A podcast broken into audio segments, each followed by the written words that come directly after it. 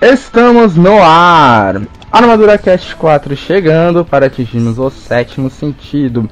Hoje o episódio é especial, pois vamos comemorar nosso primeiro ano de Armadura Nerd. A nossa atual jornada que começou naquele saudoso 1 de outubro de 2016 e para comemorar essa data especial, eu, o Aka, tenho a presença da tia Rizaki. Sim, galera, hoje nós estamos aqui para comemorar esse primeiro ano de muitos eu tenho certeza. E com uma coisa muito boa, não só para nós, mas uma surpresa que vocês não vão acreditar. Pois é, pois hoje temos um convidado muito especial que foi o primeiro a atingir o oitavo sentido. Já foi muitas pessoas nessa vida e, bom, batendo aquela dúvida de qual o nome chamar, vamos então com seu nome de batismo. Bem-vindo, Hermes Varoli. Muito obrigado pela sua presença. Olá, olá, olá, galera. Bem Obrigado pelo convite, é um prazer estar aqui. E vamos lá trocar essa ideia bacana. Vamos lá. Que hoje o nosso cast vai ser um bate-papo com Hermes e como vocês devem imaginar, tem um pouco de CDZ na pauta. Mas nem tudo a gente vai ficar sobre Cavaleiro Zodíaco e companhia, pois o Hermes já trabalhou com diversos personagens ao longo da sua carreira. Mas a gente vai começar indo lá pro começo da hoje a famosa geração manchete, porque além do Seiya, chegou a fazer outros personagens como o Leigan, o Shurato, o Biker, o Inspector, me divertia muito com a série. O Action Samurai Warriors, até participação em Sailor Moon. Eu tenho uma curiosidade dessa época. Vocês tinham alguma liberdade para inserir algumas falas, como a gente chegou a ver depois em Yu Rock Show? E como foi quando teus amigos perceberam que eram parça do Seiya? É, acho que no no biker do Inspector, vocês percebem o quanto de liberdade a gente tinha, né? Cada trabalho é um trabalho, cada estúdio é um estúdio. Então, em alguns você tem a liberdade, em outros não. No caso do Inspector, a gente tinha bastante liberdade, tinha a recomendação de brincar com isso, de mudar texto e tal, de colocar coisas mais divertidas. Mas isso depende muito do diretor, do cliente, do, do estúdio, tudo isso, né? Os colegas, eu acho que. Ah, eu não sei te explicar, faz tanto tempo isso já, né, Renan? é. Era. Acho que era divertido, né? Foi, foi uma fase bem divertida da minha vida. Eu tava com 18 anos quando comecei Cavaleiros do Zodíaco, que é o que conta quando você vai conversar com amigos e tal. O que contava mesmo era Cavaleiros do Zodíaco. Até hoje é o que importa. Eu posso fazer o Homem de Ferro, que ninguém tá nem aí pra isso. Só pensa nos Cavaleiros do Zodíaco. Ah, é, e eu lembro, eu assisti. Ele no Homem de Ferro, eu lembro. O Homem de Ferro, é, eu fiz o Homem de Ferro durante 10 anos. Eu não faço mais porque eu vim pra cá. Mas fiz durante 10 anos nos desenhos animados, né? No filme ele é vivido pelo Marco Ribeiro muito bem. E nos desenhos eu faço há algum tempo já. Ou fazia, não é? certo. Sim, então aproveitando, né, a gente já começou com essa falando de Cavaleiros e é óbvio que Cavaleiros marcou a vida da geração Manchete, a nossa vida. Mas especificamente como que Cavaleiros marcou a tua vida, porque teve, né, uma coisa interessante que teve o envolvimento da tua família na dublagem do anime, né? Sim, é, Cavaleiros está tá na minha vida até hoje, né? É, por tudo isso, porque tem o envolvimento de praticamente toda a minha família, tem meu pai fazendo Saga, a Letícia, minha irmã, fazendo a Saori, a Letícia, a Luciana, minha outra irmã, fazendo. A, fez dois personagens, né? Na, na saga, saga clássica. Ela fazia um personagem que agora vai me fugir o nome. E depois ela fez em Lost Canvas a, a Sasha, né? Que é a, a reencarnação da deusa Atena. A mãe delas fez também, uma personagem, a deusa Atena, antes ainda. E meus sobrinhos, a Bruna fez o, a Saori pequenininha no filme e o Irã fez o Seiya pequenininho no filme. Fora isso, a gente dubla Cavaleiros lá no meu estúdio há 11 anos, né? 12 anos quase. Então, é uma série muito importante para mim, né? Graças a Cavaleiros que eu conheci o Brasil inteiro, convidado para participar de eventos e tal. Então é uma série que eu tenho um carinho muito grande, é que eu faço há mais tempo na minha vida, já são 23 anos dublando essa série. E sim, fez uma diferença muito grande na minha história. Enquanto muita gente pode dizer que está aí trabalhando com o pai ou a mãe numa super empresa, você pode dizer, ah não, eu só dublei Cavaleiros com a minha família, nada mais. é verdade, é verdade. É, um, é uma dádiva, né? Um presente do universo. E, mas também tenho uma empresa com a minha mãe, a do Brasil. Minha mãe fez também a, a no Ômega, ela fez uma vilã no Ômega. Também participou. Acho que só meu irmão que não trabalha com dublagem que não entrou. O resto da família tá toda em Cavaleiros. Ele entrou com o filho, né? Colocou o filho para trabalhar. Mas a, hoje a do Brasil eu toco junto com a minha mãe, né? Minha mãe é minha sócia na do Brasil. Então a gente tem também essa questão da empresa.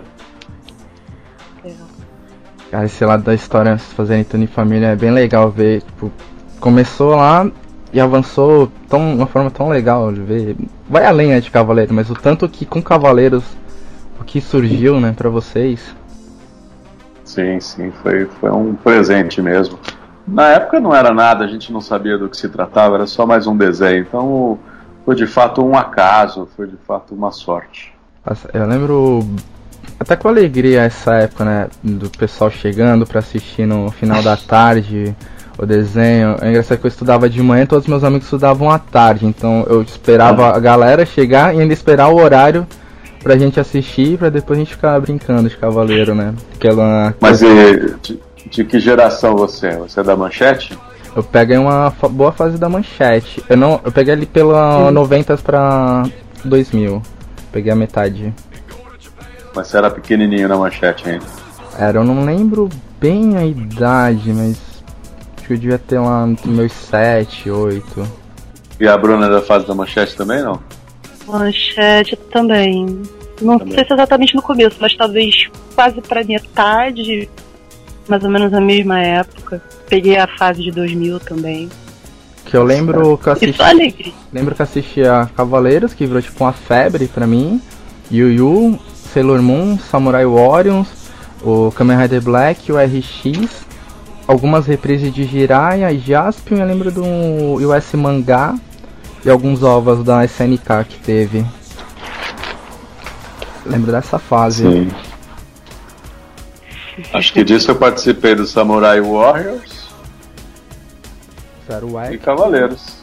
É. E Cavaleiros, do, dos que você citou. Aí os Tokusatsu também, além do. Ah, Sailor Moon você citou também. É, Sailor Moon. Sailor Moon, que eu fazia o Kelvin. E a série viu os dois Kamen Rider, o Black RX, o Inspector, Soul Brain, Jiraiya e Jaspion. O Soul Brain acabei vendo menos que o Inspector, Sim. o Inspector me marcou mais. Esse eu fiz, é, os três eu fiz, Jiraiya, Jaspion e o Inspector. Era uma época muito boa. A gente falando ainda nos Cavaleiros, quando chegou a saga de Hades, a gente já tinha até a internet um pouco mais avançada aqui, né? Já tinha um pessoal conectado.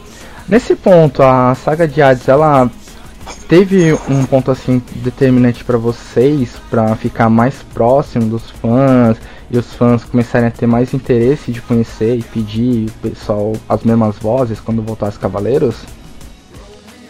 Eu acho que não, acho que desde o, da saga clássica isso já acontecia. Não, não acho que a, a partir de Hades isso se intensificou, não. Continuou acontecendo, né?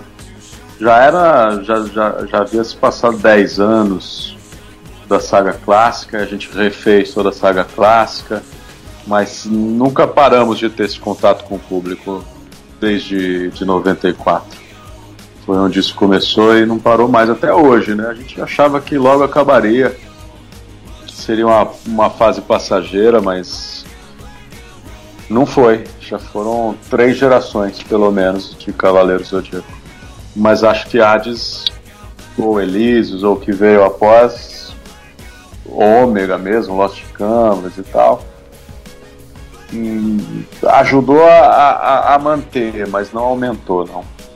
É, e aproveitando já que a gente está falando ainda sobre manchete, você e mais uma galera é considerada que muita gente considera que vocês vieram de uma era de ouro da dublagem por causa de toda a popularidade que tiveram com os animes na década de 90. E você falou isso, você tá com do Brasil, sua mãe, você tá no mercado até hoje. Para você, quais foram assim as mudanças, e aí pode ser mudança boa ou ruim, que você vê que foram mais marcantes na forma de fazer esse trabalho de dublagem? Acho que a mudança mais marcante no processo é, é em relação à tecnologia, né? Quando começa o Pro Tools, que é a máquina que a gente usa até hoje, foi uma revolução muito grande. Porque até então nós dublávamos todos no estúdio, juntos. Né? Porque a tecnologia não permitia que você fizesse separado, você precisava, você tinha poucas pistas de gravação. Aí com a chegada do Pro Tools isso mudou muito, mudou completamente tudo. E aí a gente teve que reaprender a fazer, né? Fazer sozinhos. Na verdade, na época de Cavaleiros, lá na Gota Mágica, a gente já tem esse equipamento. É, porque como a Gota Mágica era um estúdio de música, a música que começou a trabalhar com Pro Tools antes. Então talvez a gente tenha sido um, os, primeiros, os primeiros a utilizar essa ferramenta de gravar separado e tal. Eu acho que essa foi a grande mudança.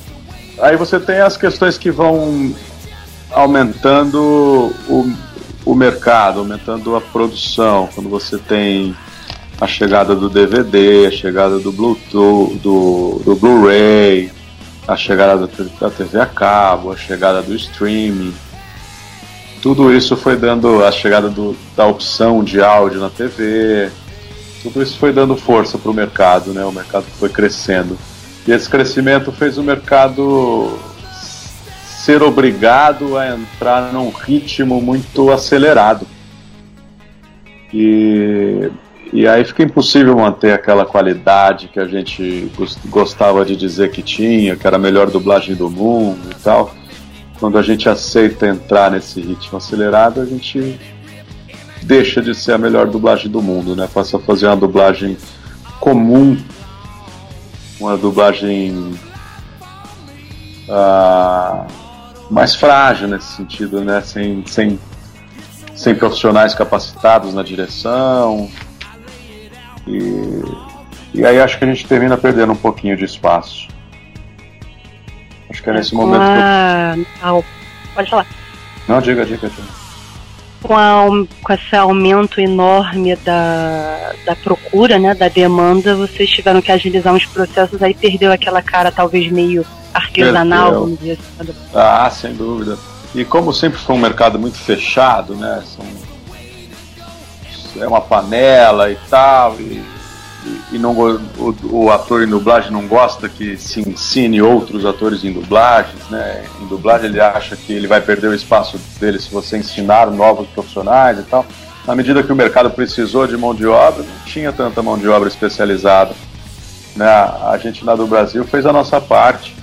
A gente preparou muita gente boa. Essas pessoas hoje são diretores, são protagonistas e tal. Vocês são fãs deles hoje e tal. Mas precisava ter preparado mais gente é, isso é então, é, é um lado até curioso, porque é, é, bem comum, né? A gente vendo tudo que passa dublado, a notar que tem muita repetição de vozes. E até recentemente, um dos últimos animes que chegaram, One Punch Man, um dos destaques que colocaram nele foi que era um elenco de vozes assim poucos conhecidas ou novas vozes para atuar nele até. Sim. É, você precisa de novas vozes, você precisa dar, dar isso pro público.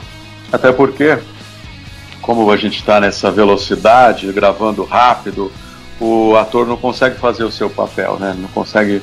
Porque se ele fizer o seu papel, se o ator fizer bem feita a dublagem, você não vai reconhecê-lo. Não vai te, te, você não vai perceber que é a mesma voz, porque não vai importar a mesma voz, porque ele está com uma energia diferente. Ele vai te enganar. É o que eu falo para os meus alunos o ator em dublagem ele não deve ser reconhecido. Quando a dublagem for percebida, ela está errada. Ela tem que ser invisível, ela tem que ser. Você não pode perceber que a dublagem está acontecendo.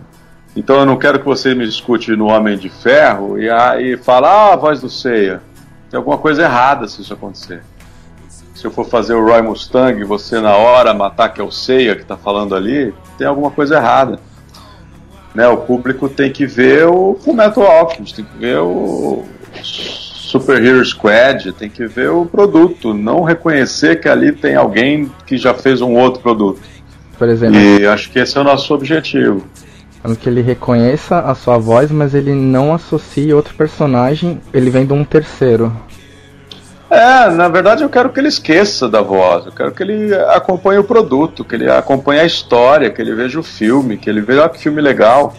E no final ele se pergunte, mas será que estava dublado? Não lembro. Porque não tem que importar, tem que importar o produto que você está assistindo. Ah, a dublagem faz você poder olhar para a tela, você poder ver detalhes do filme, você poder ver aquela, aquela fotografia que o diretor de fotografia escolheu, é para isso que serve você possa olhar no olho do ator, que você possa ver a emoção do ator, que você possa ver a imagem como ela é, não que você fique preso num, numa legenda e não veja o filme.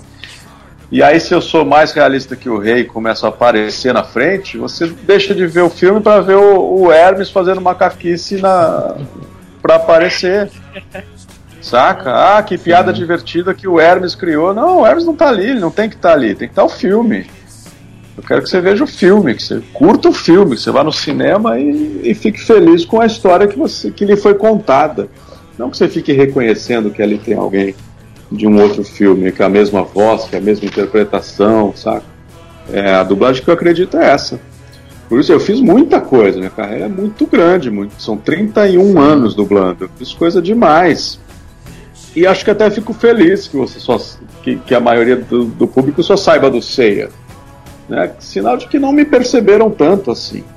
Então acho que é um bom sinal. Poxa, eu noto muito assim a, a voz. Agora, meio como lidar com isso. Que às vezes a gente vê até umas coisas engraçadas nem alienígena dos, do passado. Eu é. só vi o meme. Aí quando eu vi um, uma chamada na TV dele dublado, tipo, é. me chamou a atenção porque eu reconheci tua voz. Aí, tipo, é. aí me chamou a atenção até pro programa causa da voz. Eu, eu dublei errado, entendeu? Tava ruim. ah, mal dublado. Se tivesse bem dublado, você não reconhecia. Não, é engraçado que quando eu olho pro Jorge, como a primeira vez que eu vi tipo, ele falando era a sua voz, aí quando eu vejo algo dele falando com a voz dele, eu falo, tem alguma coisa errada nele. é, eu gostava bastante de dublar ele. Foi uma pena ter que desapegar dele, porque é um personagem que eu gosto muito. Além dele, tem algum. A gente tirando assim, não sei. Tem um outro personagem que é muito marcante para você, que o pessoal escuta você falando te associa a um outro personagem, além do Seiya? Então, que é importante pro público, não necessariamente para mim, né? Isso. Ah, o público fala de Digimon, o público fala. fala principalmente de anime, né? Normalmente. O, o George Tsukalos que você citou é também é citado com frequência. O game do Jill, Grand Chase, eles falam muito. O Full Metal Alchemist fala-se muito. É... Hã? Miss Pig fala um pouco, na verdade. Minha esposa aqui falando Miss Pig. Na Miss Pig eles falam um pouco, eles sabem que, ouvem dizer que eu fiz e tal, mas. Até porque, se reconhecer na Miss Pig, o problema teria. é completamente diferente. Eu sei, eu lembro principalmente de você. É. Eu lembro principalmente de você em Galáxia Perdida, né? Com o Ranger Vermelho. Também é. Power Rangers, é verdade. Uhum. Power Rangers eu tive três, três temporadas de Power Rangers. Foi o. Antes dessa que você está citando, teve na, o Zane, que é o Power Ranger, Power Ranger cinza. Do espaço? Na, é, na, dos Power Rangers no espaço, daí vem esse Galáxia Perdida que eu faço o Léo. Aí vem o, o ano seguinte que eu faço um monstro lá. E o Léo volta. O Léo vem ajudar esse grupo novo. E aí eu, eu eu brigo comigo mesmo, o Léo brigando com esse monstro. É marcante. E eu tô dentro da Herbert Richards, né? Isso aí é dentro da Herbert Richards, que é um estúdio super importante. Lá mesmo a gente fez o Action Man do, um seriado chamado Action Man, outro chamado Diabolique, que eu fazia os protagonistas, outro chamado Homem de Ferro, que eu fazia, o, o Homem Invisível, que eu fazia o Homem Invisível. Ali é uma fase muito boa também. Eu lembrei de um outro. Seu currículo é muito diverso. É grande, é. Eu lembro um pouco em alguns personagens, não todos, é, em Mega Man. Eu assistia bastante também. Mega Man? Eu já não vou lembrar de Mega Man. Eu lembro sendo o Metal Man. Eu, eu lembro que tem outros personagens, mas o Metal Man é o que eu lembro um pouco mais de ter Ah. associado na época a voz. Sei. Não lembro de, de Mega Man, mas. Tem tantas Não coisas. lembro de boa parte. É, não lembro de boa parte. Se, se, se não foi, se não passou em algum momento que eu pude assistir, se o público não comenta muito e tal, em pouco tempo você não- já não lembra mais. Porque você termina fazendo, num, quando tá trabalhando bastante, quatro, cinco personagens num dia só. Então se, a- se algum deles não, não cruzar o seu caminho depois, você não vai lembrar mais deles, sabe? Assim, né? Também já há bastante tempo na estrada, né? É. E aproveitando, né, esse gancho, né, como eu falei, você tem um currículo bem diverso que às vezes a gente nem sabe exatamente se o público tem noção disso. né? É, me parece que você dublou até novelas, não foi? Novela mexicana, um monte. Novela mexicana, novela portuguesa. Fiz, fiz bastante coisa. Na Herbert Richards foi a- o meu cartão de entrada na Herbert Richards foi quando eu ganhei o teste para uma novela chamada Maria Isabel, eu fazia o personagem chamado Fernando José, que era feito pelo ator, o ator chamado Fernando Carrilho, que depois fez uma novela com chamada Rosalinda com a Thalia, que ele era o galã da Thalia na Rosalinda, que eu também dublei. Essa eu admito, eu assisti. Rosalinda? Uhum. Eu É, tive a minha fase de novela mexicana porque foi uma coisa que também foi uma febre, né, no Brasil. Oh, é. Pô, quem não viu Eu Usurpadora não teve infância. e também era dublado na Herbert Richards.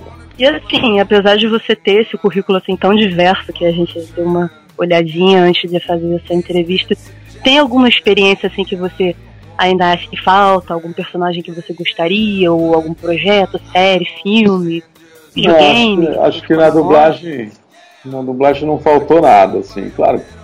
Tem muito personagem bacana, nasce personagem todo dia bacana. E, e a gente tem vontade de fazer, né? Quem, quem é fominha tem vontade de fazer. Eu sou fominha, quero fazer todos. Mas não, não tem nada que eu não tenha feito, sabe, na dublagem. Acho que tem outros objetivos. Eu, eu tenho muita vontade de fazer mais cinema. Fiz alguma coisa de cinema, mas eu quero fazer mais.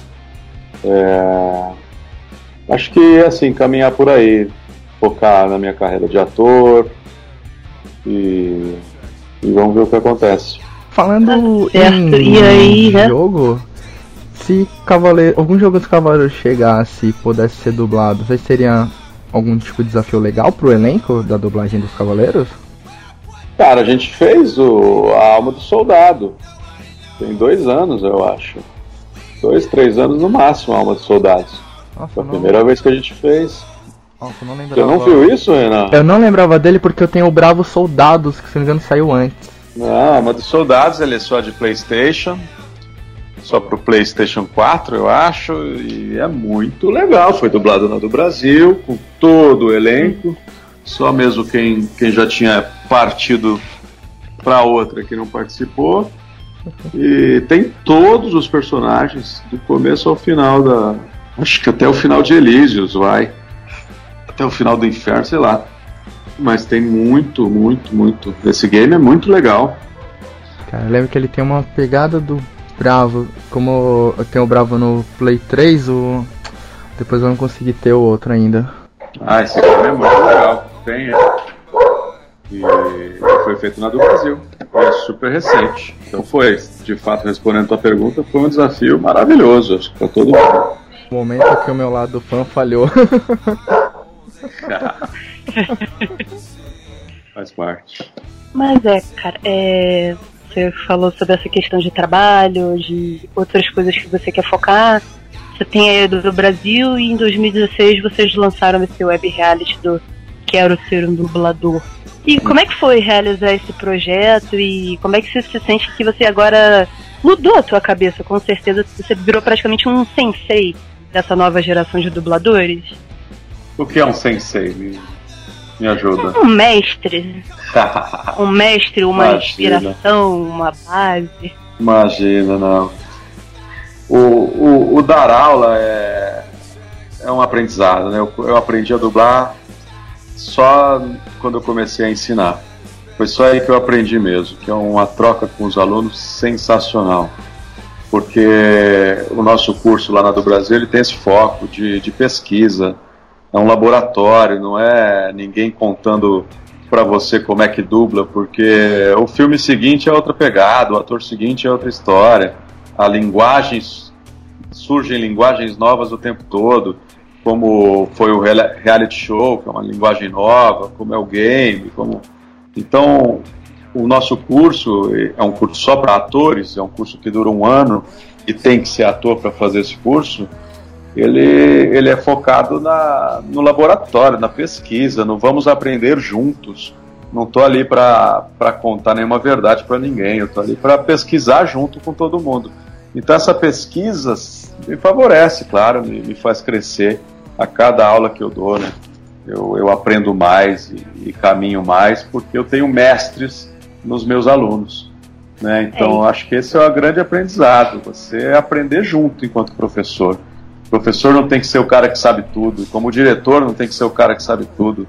Né? Muito pelo contrário, tem que ser o cara que tem curiosidade, o cara que quer pesquisar, o cara que que que está aberto a ouvir, a, a, ouvir o que outras pessoas têm a dizer, por menos que elas saibam. Né? Então acho que esse é o, o grande barato o ser mestre e tal te dá uma responsabilidade que eu de fato não tenho.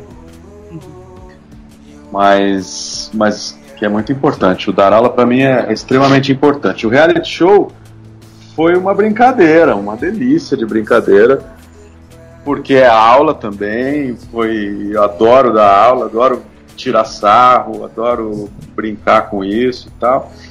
E, e, deu muito certo, adoro o resultado do reality show. Tinha uma equipe maravilhosa por trás, um timaço de, de convidados. Foi uma experiência maravilhosa e que, se Deus quiser, a gente vai repetir mais algumas vezes ainda, né? É, eu assisti e uma parte de mim, vamos dizer assim, ficou meio que babando, porque é um projeto que eu sei, eu quero tentar realizar, que eu gosto muito, de uns tempos pra cá eu peguei muito gosto pela dublagem. Uhum. De repente estudar e ver. E assim, quando o pessoal chega para ter essas aulas com você, já chegou a ter alguma reação engraçada de alguém? Ou, ou o pessoal é mais pé ah, no chão? Ah, às vezes tem sim, às vezes tem. Às vezes alguém fica mais ansioso, tem emoção, é muito legal, né? Porque é diferente de conhecer o ator famoso da novela, sabe? Tem uma relação mais aproximada com a sua infância. Então, e, e uma pessoa que, que você não conhece, você conhece só a voz. Então eu entendo a emoção e acontece de vez em quando sim, dando aula, é muito gostoso. É uma coisa meio rádio, né? Você cativar a pessoa pela sua voz. É, exato. E pega num outro lugar, né? Pega não é, não é a fama do, do cara famoso que eu quero autógrafo. Pega numa outra questão ali de, de, de, te, de te relembrar um momento especial da tua vida que foi a tua infância, sabe? Eu acho muito bacana. Eu confesso que eu já tive curiosidade e vontade para fazer curso, talvez atuar. É quando vi a questão da Brasil, se eu fosse, acho que eu estaria naquela categoria dos caras, tipo, não é possível na frente da ceia. Que, cara, Cavaleiros marcou muito pra mim. Mas é só no começo, depois começa a ver todo dia, vira carne de vaca e aí acaba isso. Então, falando é, desse gancho de Cavaleiros, uma curiosidade, já chegaram a perguntar para vocês, podia é, ter alguma coisa que pudesse ajudar para outros animes do Kurumada chegar no Brasil e se esses outros animes viessem, você encararia ser o Seiya de cada um? Que é, é engraçado que cada anime tem tipo um Seiya de um universo paralelo. é, a gente tinha que estudar isso. Isso não depende do ator, não depende do estúdio de dublagem, depende de, de alguém que compre este produto do, do Kurumada, da Toei, e que queira exibir este produto. Precisa de uma emissora de TV ou alguém que distribua isso num DVD, num Blu-ray e tal. Isso vai muito além da, da gente querer ou não querer, falar pro Curumada ou Curumada, faz isso aí lá pro Brasil e tal.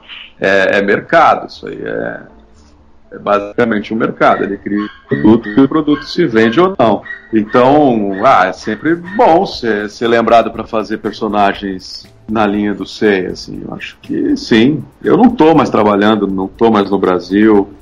É, não quero estar no Brasil por enquanto. Estou bem decepcionado com o país, estou bem decepcionado com muita coisa aí no país. Então agora é o momento que eu quero distância não quero estar por aí. Mas também dá para dublar à distância, dá para dublar. Né, eu consigo dar aula por Skype, eu consigo dirigir dublagem por Skype, consigo dar entrevista por Skype, consigo. Saca? Sim. Posso estar num estúdio aqui e fazer o personagem aqui, mas não, eles não têm esse interesse.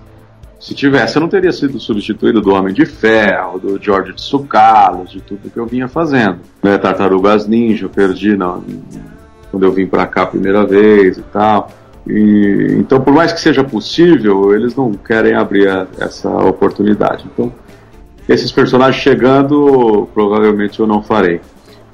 Indo alguma coisa do Ceia para do Brasil, aí sim a do Brasil vai ter o interesse em que eu faça e tal. Naturalmente eu estou ali dentro. Mas se chegar em qualquer outro estúdio, dificilmente isso vai acontecer. Isso poderia acontecer, por exemplo, se uma, alguma novidade de Cavaleiros viesse, tipo, ele não ser trabalhado na do Brasil? Ou é, por que não? Tudo é possível.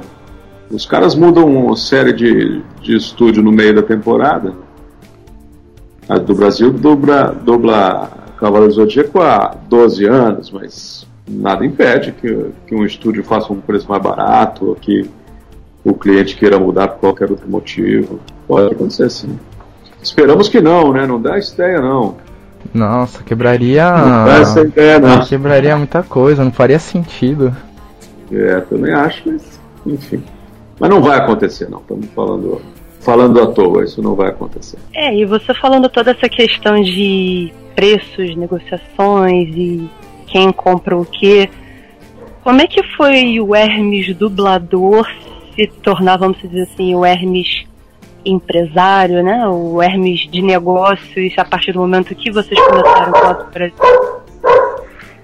Ah, do Brasil foi uma, uma forma, quando a dublagem começou começou a mudar muito, como quando a qualidade da dublagem começou a, a, se perder, a meu ver. Foi justamente na chegada do Pro Tools. O Pro Tools chega para facilitar a nossa vida, mas ele também nos aprisiona na medida que ele nos permite fazer mais rápido.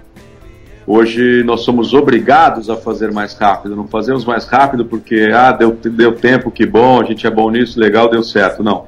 Hoje a gente é obrigado a fazer rápido. Por mais desafiante seja o produto, e o produto merecia mais tempo, a gente não tem mais esse tempo. Isso começou ali na virada do ano, dos anos 2000, 2000 e pouquinho. E, e aí eu pensei na do Brasil numa forma de preparar gente nova para fazer melhor e uma forma de eu ter um lugar onde eu possa fazer sem pressa. O fazer foi meio que pressa, a resposta. É, foi um, um, um, desafio de fazer melhor o que eu vinha. Eu sabia que era possível fazer melhor e os estúdios não permitiam fazer melhor.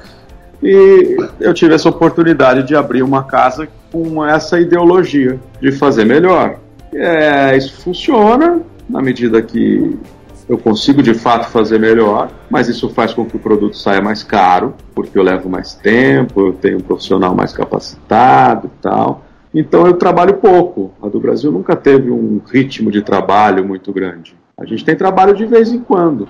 Quando tem, é um baita trabalho legal. É um Cavaleiros do Zodíaco, é um Game of Thrones, é um um Walking Dead e tal. É sempre um trabalho de alto nível. Uhum. Mas eu não tenho o ritmo do dia a dia.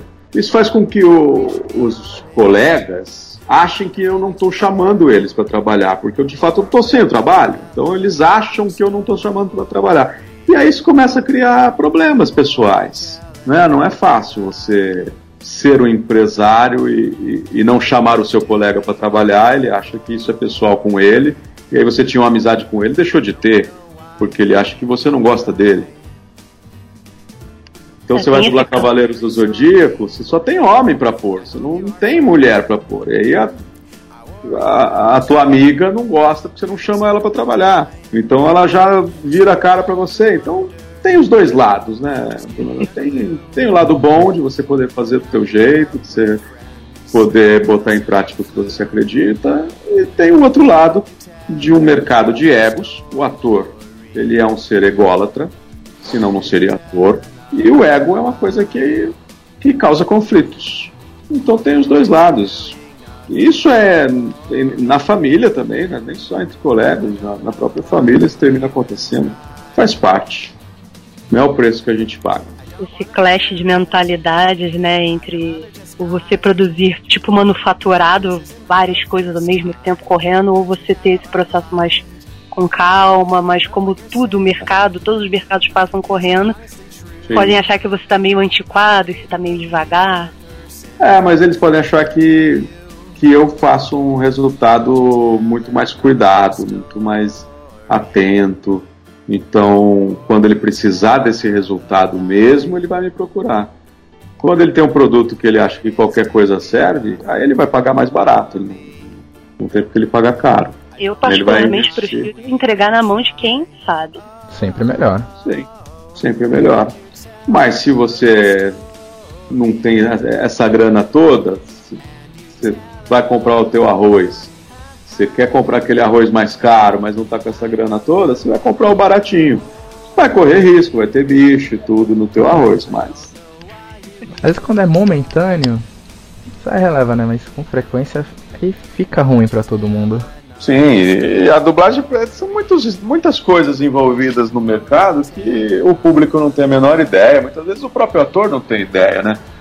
Porque quando essa dublagem foi contratada, ela foi contratada provavelmente por uma empresa aqui nos Estados Unidos. Essa empresa contratou um outro estúdio aqui nos Estados Unidos, que contratou outra pessoa, contratou outro estúdio, contratou outro estúdio, então esse outro contratou um estúdio no Brasil. Então digamos que o Netflix gastou um dinheirama para dublar o filme dele em português. O estúdio no Brasil ganhou um dinheirinho, porque foram tantos terceirizadores no meio do caminho que quando chega aí no, no, no estúdio brasileiro não tem mais dinheiro. E aí não chega no ator, o ator é a última peça do, do quebra-cabeça. né? Aí o ator fica puto, o ator não aparece, o ator não tá no crédito, o ator não, não, não, não, é convidado pra, pra, pra estreia, o ator. né, mas tá lá, posta no Facebook dele, feliz da vida, compra o ingresso pra assistir, pra ouvir ele mesmo no, no cinema e tal, gasta o dinheiro dele comprando o boneco do personagem dele e tal e não se, e não se percebe o quanto esse cara está sendo desrespeitado. Porque ele mesmo não se dá o respeito. né? Basicamente é isso. E quem resolve se dar o respeito não vai ter espaço. E é nessa falta de espaço que eu resolvo ir embora do Brasil. Já que eu não tenho espaço, eu prefiro ir embora. Ou para dublar aí, eu preciso fazer algumas coisas que eu sou absolutamente contra, assinar contratos que, em que eu vendo a minha alma e eu sou contra. Então eu prefiro não fazer. Todos os outros fazem numa boa porque eles dizem que precisam trabalhar e que se ele não fizer, outro faria. Eu não sou outro, eu não faria e eu prefiro me afastar. E mesmo assim você ainda mantém trabalhos pra fazer, né? Não te impede. É, dublando não, né? Dublando eu, eu, eu parei de geral. Não só questão, né, dublado, como também você ser ator, então você ainda consegue Ah, manter uma é. atividade, né? Não fica Ah, refém. graças a Deus, né, Renan? Senão eu tava perdido, né? Se eu só tenho essa galinha aí de ouro, tava perdido mesmo. Sim, eu tenho outras possibilidades, eu tenho que buscar outras possibilidades. O dia que eu não tiver, acabou tudo e tal, eu falo amém, assino os contratos e tal, eu volto a trabalhar humildezinho, mas enquanto eu tiver outras oportunidades, eu vou buscar. Aí tá certo, pô. Você já virou cavaleiro de ouro, vai voltar a ser bronze. Ah, não é? Pô. Tem que ir pra frente, O né? cara que bate em deuses vai voltar a ser o cara que cai da escadaria? Não, pô. Não, temos, temos que ir pra frente, vamos pra frente. Eu acho que é o que falta no, no Brasil, a gente precisa caminhar pra frente. Acho que a gente É, tem muita vontade, talvez a, a atitude pra fazer fica travado por alguma coisa. Sim. Por muita coisa. É um, é um movimento, é um movimento interno, né? O que a gente tem no nosso Congresso brasileiro é um reflexo da nossa sociedade, que é um reflexo do que nós somos pessoalmente, né? Então temos que começar a mudar a nossa própria corrupção começar a perceber a nossa própria corrupção, para então querer mudar o mundo, né? Então, primeiro mudar você, mudar o que, que você está fazendo de errado. Esse é o primeiro movimento importante. Sem dúvidas. Bruno, você tem mais alguma coisa para colocar? Eu acredito que já está sendo uma experiência incrível e ah. não é bem uma pergunta. Eu quero deixar aqui o elogio ao Hermes por toda essa mentalidade, toda essa forma de encarar a vida, que é uma coisa corajosa. Nem todo mundo se disponibiliza e abre o peito a encarar a vida dessa forma. E é uma inspiração. Eu ouvindo isso, eu me sinto motivada a seguir assim essa forma de que encarar. bom. Que bom, essa é a função do, do artista. A gente tem essa obrigação, levantar perguntas, tirar as pessoas da zona de conforto, propor novas formas de enxergar, né, e para frente. A vida é muito rápida e ela não é à toa. Estamos aqui por algum motivo. E então é isso, é ouvir nosso coração e ir para frente com coragem, porque a gente pode tudo. Né? Se a gente tiver a favor do universo, o universo estará a nosso favor. Então, e o universo é tudo, é absoluta, absolutamente tudo. Todas as coisas, todas as pessoas. Então, para que você queira que o universo seja a seu favor, seja a favor de tudo e de todos. Essa é a única matemática possível. É, eu tenho indiretamente um pouco dessa experiência por causa de quando eu me formei em em publicidade e tem muito isso, né, de você você vai se vender, vender a alma, esquecer a vida toda. E meus colegas também, muitas vezes eu falava, vamos galera, a gente é da área de comunicação, nós somos criativos, a gente vai mudar o mundo através do pensamento, da arte, mas foi como você falou da questão até mesmo política. Às vezes tem aquele sentimento de, não sei se é preguiça um comodismo que as pessoas querem ficar ali no lugar comum delas. É, mas isso é provocado mesmo, né, Bruna? Isso é intencional, isso é provocado pela mídia. É, é intencional, é fazer o povo não sair do lugar. É, é isso, é, é, botar programa na TV em que não se pense, em que é, em que faz com que as pessoas não queiram se movimentar. Então você coloca lá o jornal botando o, o perigo que é o mundo para você não sair da sua casa, não sair do seu sofá e não desliga a TV. Né? Então é proposital, você tem que sair desse por você mesmo, você tem que romper por você mesmo. É o mito da caverna dos Sócrates. Exatamente. Né? Então é isso. Rompa e descubra que, que tem um mundo maravilhoso lá fora, não são sombras. É um mundo de fato maravilhoso. Mas para isso você tem que ter coragem de romper, tem que querer pensar, né? Tem que, que querer pensar, isso é fundamental. É bem isso. Então, Hermes, agradeço muito sua presença, você ter disponibilizado tempo de conversar com a gente para esse especial de um ano. Ainda não estou sabendo lidar com isso, mas muito feliz de você estar tá participando aqui com a gente, cara. Que bom, obrigado, Renan. Foi um prazer falar com vocês. Boa sorte no site, boa sorte na história de vocês. Espero que vocês se encontrem pessoalmente porque a vida pessoalmente é mais bacana. E muita, muita, muita boa sorte para vocês. Aí. Valeu, Hermes. E para vocês que ficaram até agora com a gente com esse papo maravilhoso, eu faço convite para acessar o www.armaduranerd.com.br. Pela milésima vez agradecer ao Hermes pela presença. Quando o Renan me falou que tinha uma entrevista especial para poder fazer e que ele me disse que era você, eu falei, não, eu não consegui contato com ele. Porque assim, eu não tive até aproveitar para falar. Eu sou muito, mas assim, muito fã mesmo assim de Cavaleiros e por tabela eu conheci outros trabalhos seus. Mas às vezes eu sou aquele tipo de fã chata que às vezes gosta de assistir sozinha, às vezes não conversa muito, porque eu gosto de consumir e digerir aquela coisa assim comigo mesma. E eu te admiro pra caramba. Só posso Obrigado. dizer. Eu, Obrigado. Eu vou até falar o detalhe, né? Às vezes como eu tô ultimamente um pouco corrido, eu tenho até atuado em outras áreas do site. Aí vai até um pouco que você tava falando, do nada eu pensei, pô, hoje nós temos a internet, fala tanto que a internet quebra a barreira em curta distância. Pô, a gente criou o site, mudou o nome do site pensando em Cavaleiros, que é algo que a gente ama. Por que não ver se o Seiya me responde? Eu acho que eu fiquei muito ah. surpreso quando você respondeu até rápido, que eu pensei, ah, talvez demore alguns dias para ele ver, ou eu não responda, mas eu vou tentar. Se eu ficar parado, eu não vou saber se eu vou conseguir. É isso, tem que arriscar. A vida é feita dos riscos. Corram riscos, riscos valem a pena. pô, e tá valendo muito. Esse risco, você viu, respondeu, bem atencioso com a gente, tudo, tipo. É realmente um momento bem único pra gente. Já tá começando a querer ver um suor nos meus olhos. que bom, que bom. Boa sorte. É o primeiro ano e esse segundo ano será ainda mais iluminado para vocês. Boa sorte, continuem arriscando e é isso. A gente se encontra lá no alto. Com toda certeza. Sem dúvida, agora abençoado por ceia, mano. Vou voar longe. Obrigado, Renan. Obrigado, Bruna.